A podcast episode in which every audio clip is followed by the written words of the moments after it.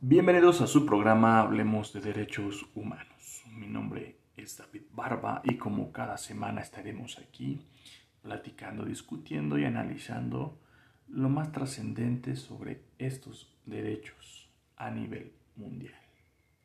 El día de hoy vamos a comentar un punto relativamente importante para todo el mundo y este tiene que ver con las energías nucleares. Si ustedes recuerdan, eh, mucho tiempo se vivió en todo el mundo este, esta crisis, este estrés por terminar la vida o por la destrucción del mundo gracias a las bombas nucleares que tenían pues sobre todo Estados Unidos y en ese tiempo la URSS que amenazaban constantemente en detonar una guerra nuclear y que pues se pronosticaba que nadie iba a salir vivo en esa guerra.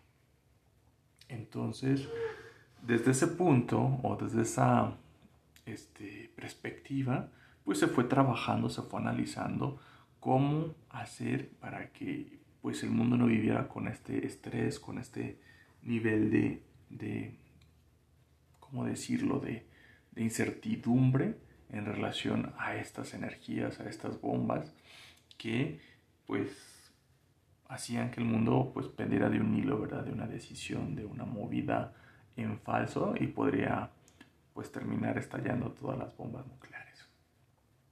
Es por eso que hace 25 años se crea una conferencia para atender este punto y pues se crea una convención, se crea una, ¿cómo decirlo? Mm, una pues bueno, mm, un tratado, podríamos decirlo así, donde se prohíbe pues no tanto las armas nucleares, pero sí también los ensayos. Entonces, esta semana pues festejamos el 25 aniversario, o bueno, en este caso conmemoramos el 25 aniversario del Tratado de Prohibición Completa de los Ensayos Nucleares. Esto pues se llevó a cabo gracias al Consejo de Seguridad que tiene la Organización de las Naciones Unidas y también pues además de prohibir los ensayos, también lo que se hace es la eliminación de las armas nucleares en todo el mundo, pues bajo esta consigna ¿no? que ya les hemos comentado de pues no tiene sentido tener armamento que puede eliminar a toda la humanidad. Se pueden asumir unas consecuencias pues terribles, ¿no? No solamente es la bomba que estalla, sino también es las secuelas que deja, ¿no? Eh, vimos en Japón en la Segunda Guerra Mundial cómo pues dejó, no solamente fue lo que estalló, sino todo lo que dejó en esa relación a lo largo de los años. Y bueno, ¿por qué es importante? Pues bueno, uno, porque el tratado tiene pues casi una adhesión universal, podemos decir que tiene 185 firmas y 170 países aún faltan, digo, 170 países lo ratificaron. Y nos comentan que, pues bueno, esto es un gran avance y también nos comentan que los ensayos nucleares han bajado eh, mucho, sobre todo en menos de una docena, y solamente un país ha violado este tratado. Entonces, pues bueno, pasamos de un país sumamente nuclearizado, por así decirlo así, con muchas bombas nucleares, con ensayos nucleares, a un mundo pues ya cada vez con menos, menos amenazas de este estilo. Y bueno, les sigo contando que antes de la adopción del tratado en 1996, la medida este, que podemos poner de cargas explosivas de las pruebas nucleares anuales equivalía a unas mil bombas del tamaño que se lanzaron en la ciudad de Hiroshima durante la Segunda Guerra Mundial. Entonces vean que no es que no se hayan lanzado más bombas nucleares, sino también es que hacían pruebas. Si no eran a blancos militares o civiles, pues sí hacían pruebas en el mundo, ¿no? Y nos comentan que los ensayos nucleares no solo crearon inestabilidad geopolítica y favorecieron la elaboración de armas nucleares más potentes y mortales, sino que también causaron un sufrimiento humano y un daño medioambiental incalculables. este mundo ha quedado muy atrás gracias al Tratado de Prohibición Completa de Ensayos Nucleares. Entonces veamos que, pues bueno, poco a poco se va tomando conciencia. Además de su misión principal y a través de una red mundial, el tratado incorpora un régimen de verificación que proporciona datos útiles para fines civiles y científicos, como la alerta de tsunami y los estudios sobre el cambio climático. El sistema de vigilancia internacional creado en virtud del tratado permite vigilar en tiempo real y durante las 24 horas del día cualquier actividad nuclear explosiva en la Tierra. Actualmente se ha completado en más del 90% y cuenta con más de 300 estaciones certificadas. Entonces veamos que este tratado pues ha servido sí para disminuir los ensayos nucleares y para no seguir esta carrera armamentística de a ver quién tiene la mejor bomba. Entonces pues ya yo creo que ese es un avance y dos pues para tener también un monitoreo constante de lo que sucede en relación a, a estas terribles pues bombas o, o las pruebas de estas bombas. Ahora, ¿qué está pasando? ¿Por qué todavía el tratado no es algo total, no es algo así que ya prohíba definitivamente estas bombas?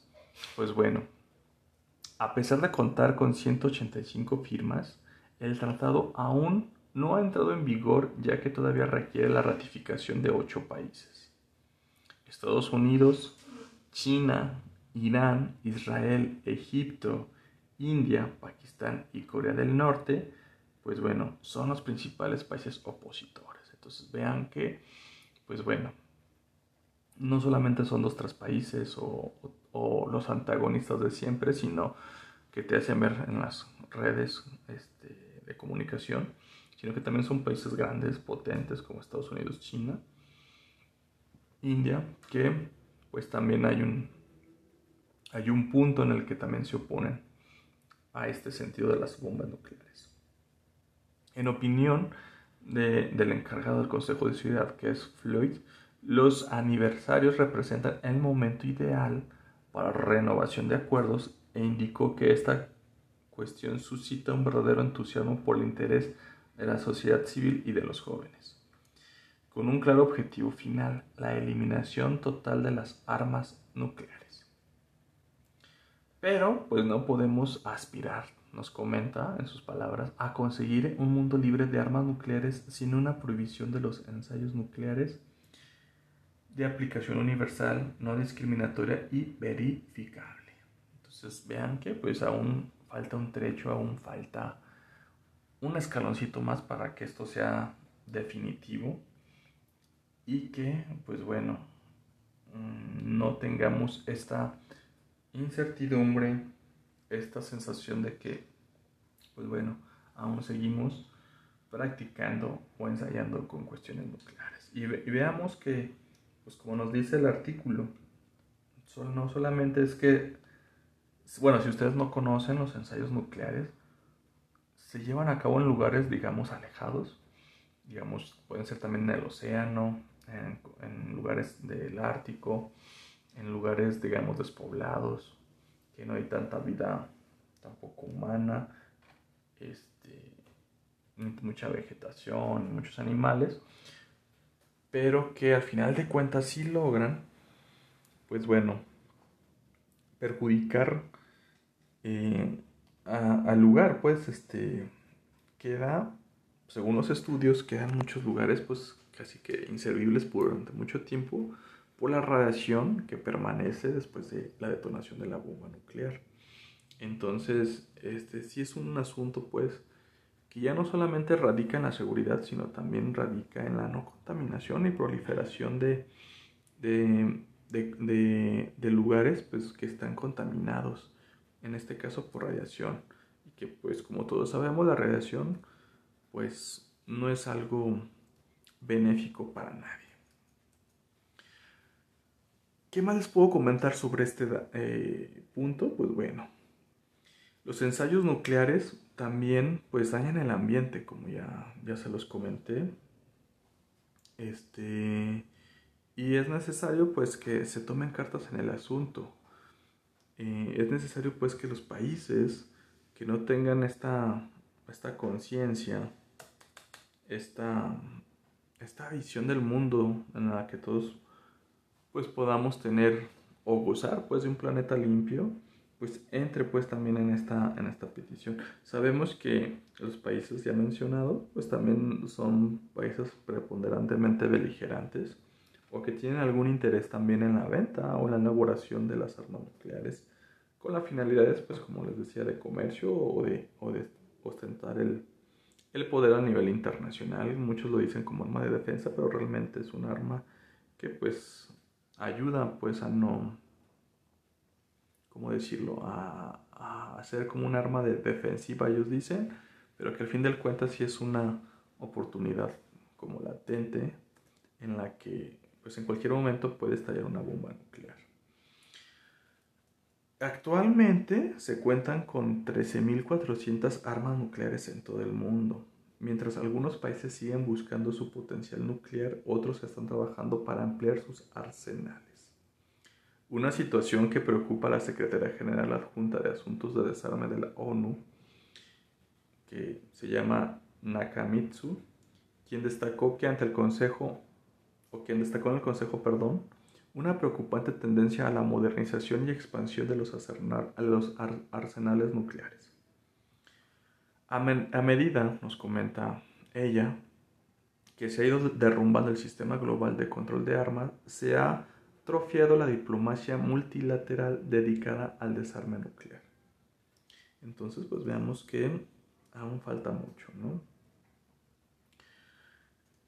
Eh, sobre lo que les comentaba el daño planeta, pues nos dicen que estas pruebas han causado un daño continuo a los entornos vírgenes, a la salud humana y a algunas de las comunidades más vulnerables. Desde los desiertos de Nevada en Estados Unidos hasta las estepas de Semipalantinsk, desde el interior de Australia hasta los atolones del Pacífico Sur, pues han dejado rastro, han dañado el medio ambiente. También, pues, estos ensayos este, perjudican eh, la mejora cuantitativa y cualitativa de las armas nucleares. en este sentido, mm, pues bueno, esto es algo sumamente peligroso porque, pues bueno, nos enfrentamos a una situación sumamente grave que pueden ir perfeccionando las armas, ¿no? Y bueno, pues ¿qué tenemos como retos para el futuro? Pues bueno, uno es este pues que los jóvenes se, sumen a esta causa. Quizás ellos ya no les tocó vivir en esta situación, pero aún es necesario que pues todos nos pronunciemos en contra de estas armas nucleares.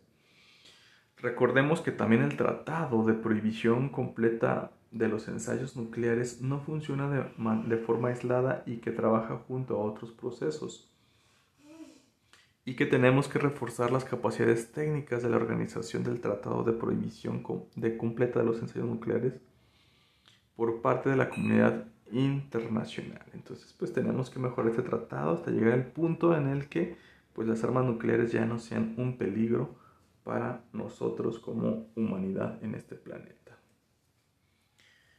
Y pues bueno, pues ya saben que esto se relaciona con las guerras y que pues este tenemos que estar pues en contra de estas situaciones. Así que pues los invito a sumarse a conocer un poco más sobre este, este importante tratado, por lo cual este, súmense, entren a, a este, este aniversario número 25 y creo que van a encontrar mucha información bastante adecuada que a lo mejor no conocían y que a lo mejor los puede convencer de que pues, se tiene que hacer más énfasis a que esto se logre. Vamos a hacer un corte y regresamos aquí a su programa. Hablemos de derechos humanos.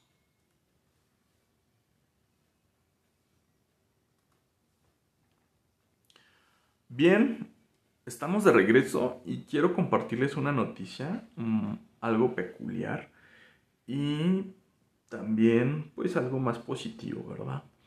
En este contexto les quiero presentar a dos raperos mexicanos que hacen frente al racismo y a la discriminación por cantar en su lengua indígena y llevar las ropas típicas de su pueblo.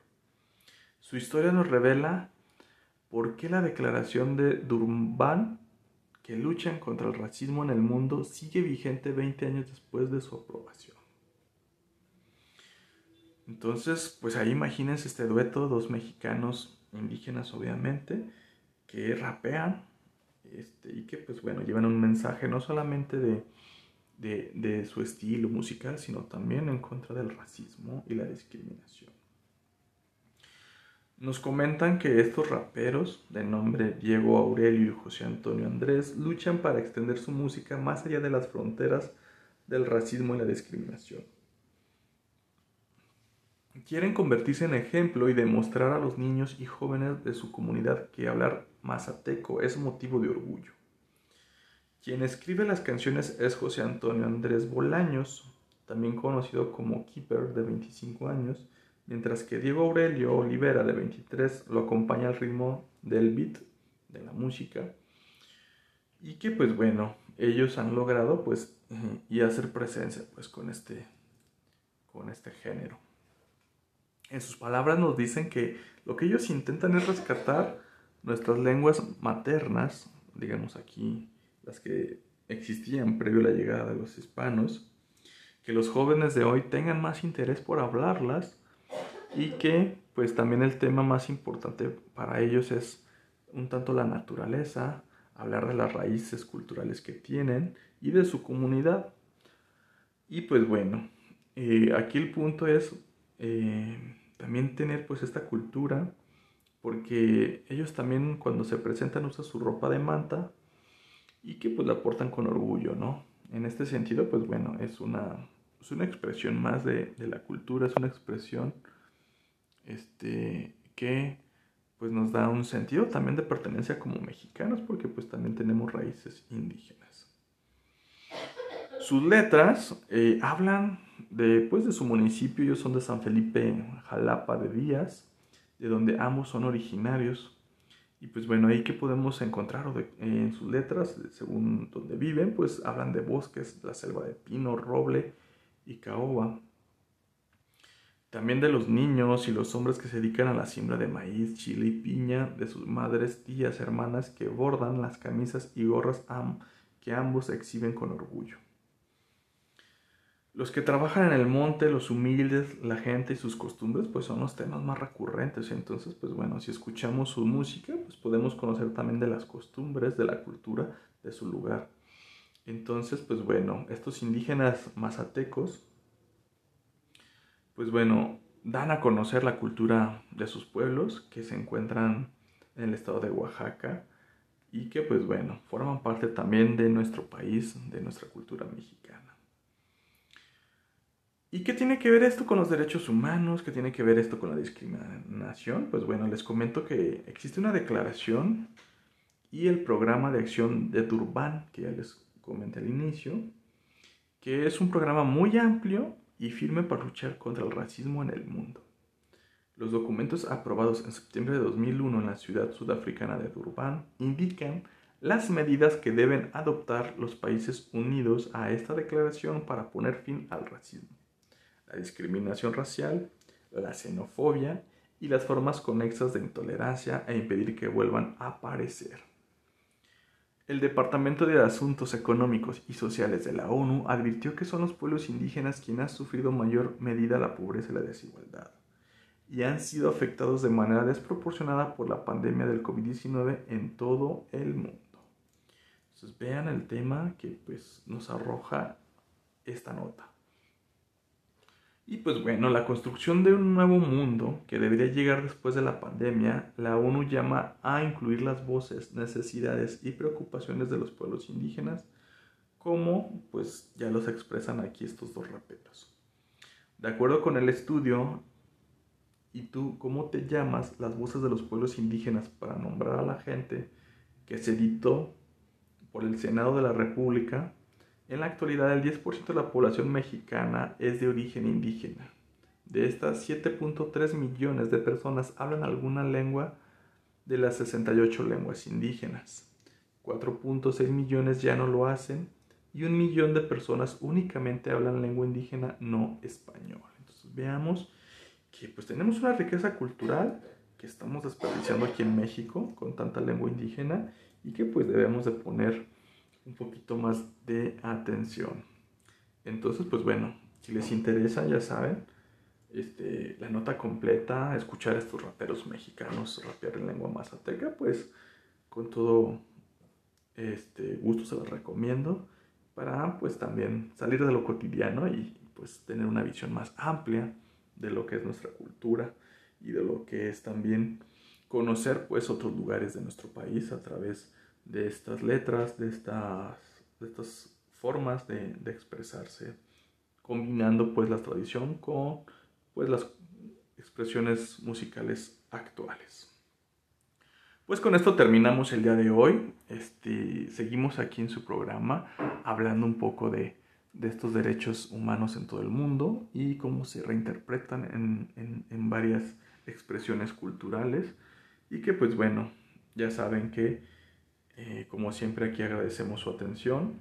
Agradecemos también a Radio Universidad por la producción, a Defensoría de los Derechos Universitarios por el espacio y también este, pues, eh, los invitamos a que cualquier comentario, duda, aclaración que tengan lo pueden hacer al teléfono 910-7400 extensión 21212, nuestro Facebook Defensoría de los Derechos Universitarios UAA y nuestro correo defensoría arroba edu.ua.mx. Mm, están para su servicio comuníquense, es bueno escuchar sus comentarios, es bueno escuchar sus opiniones. Y como siempre, pues agradecemos su atención.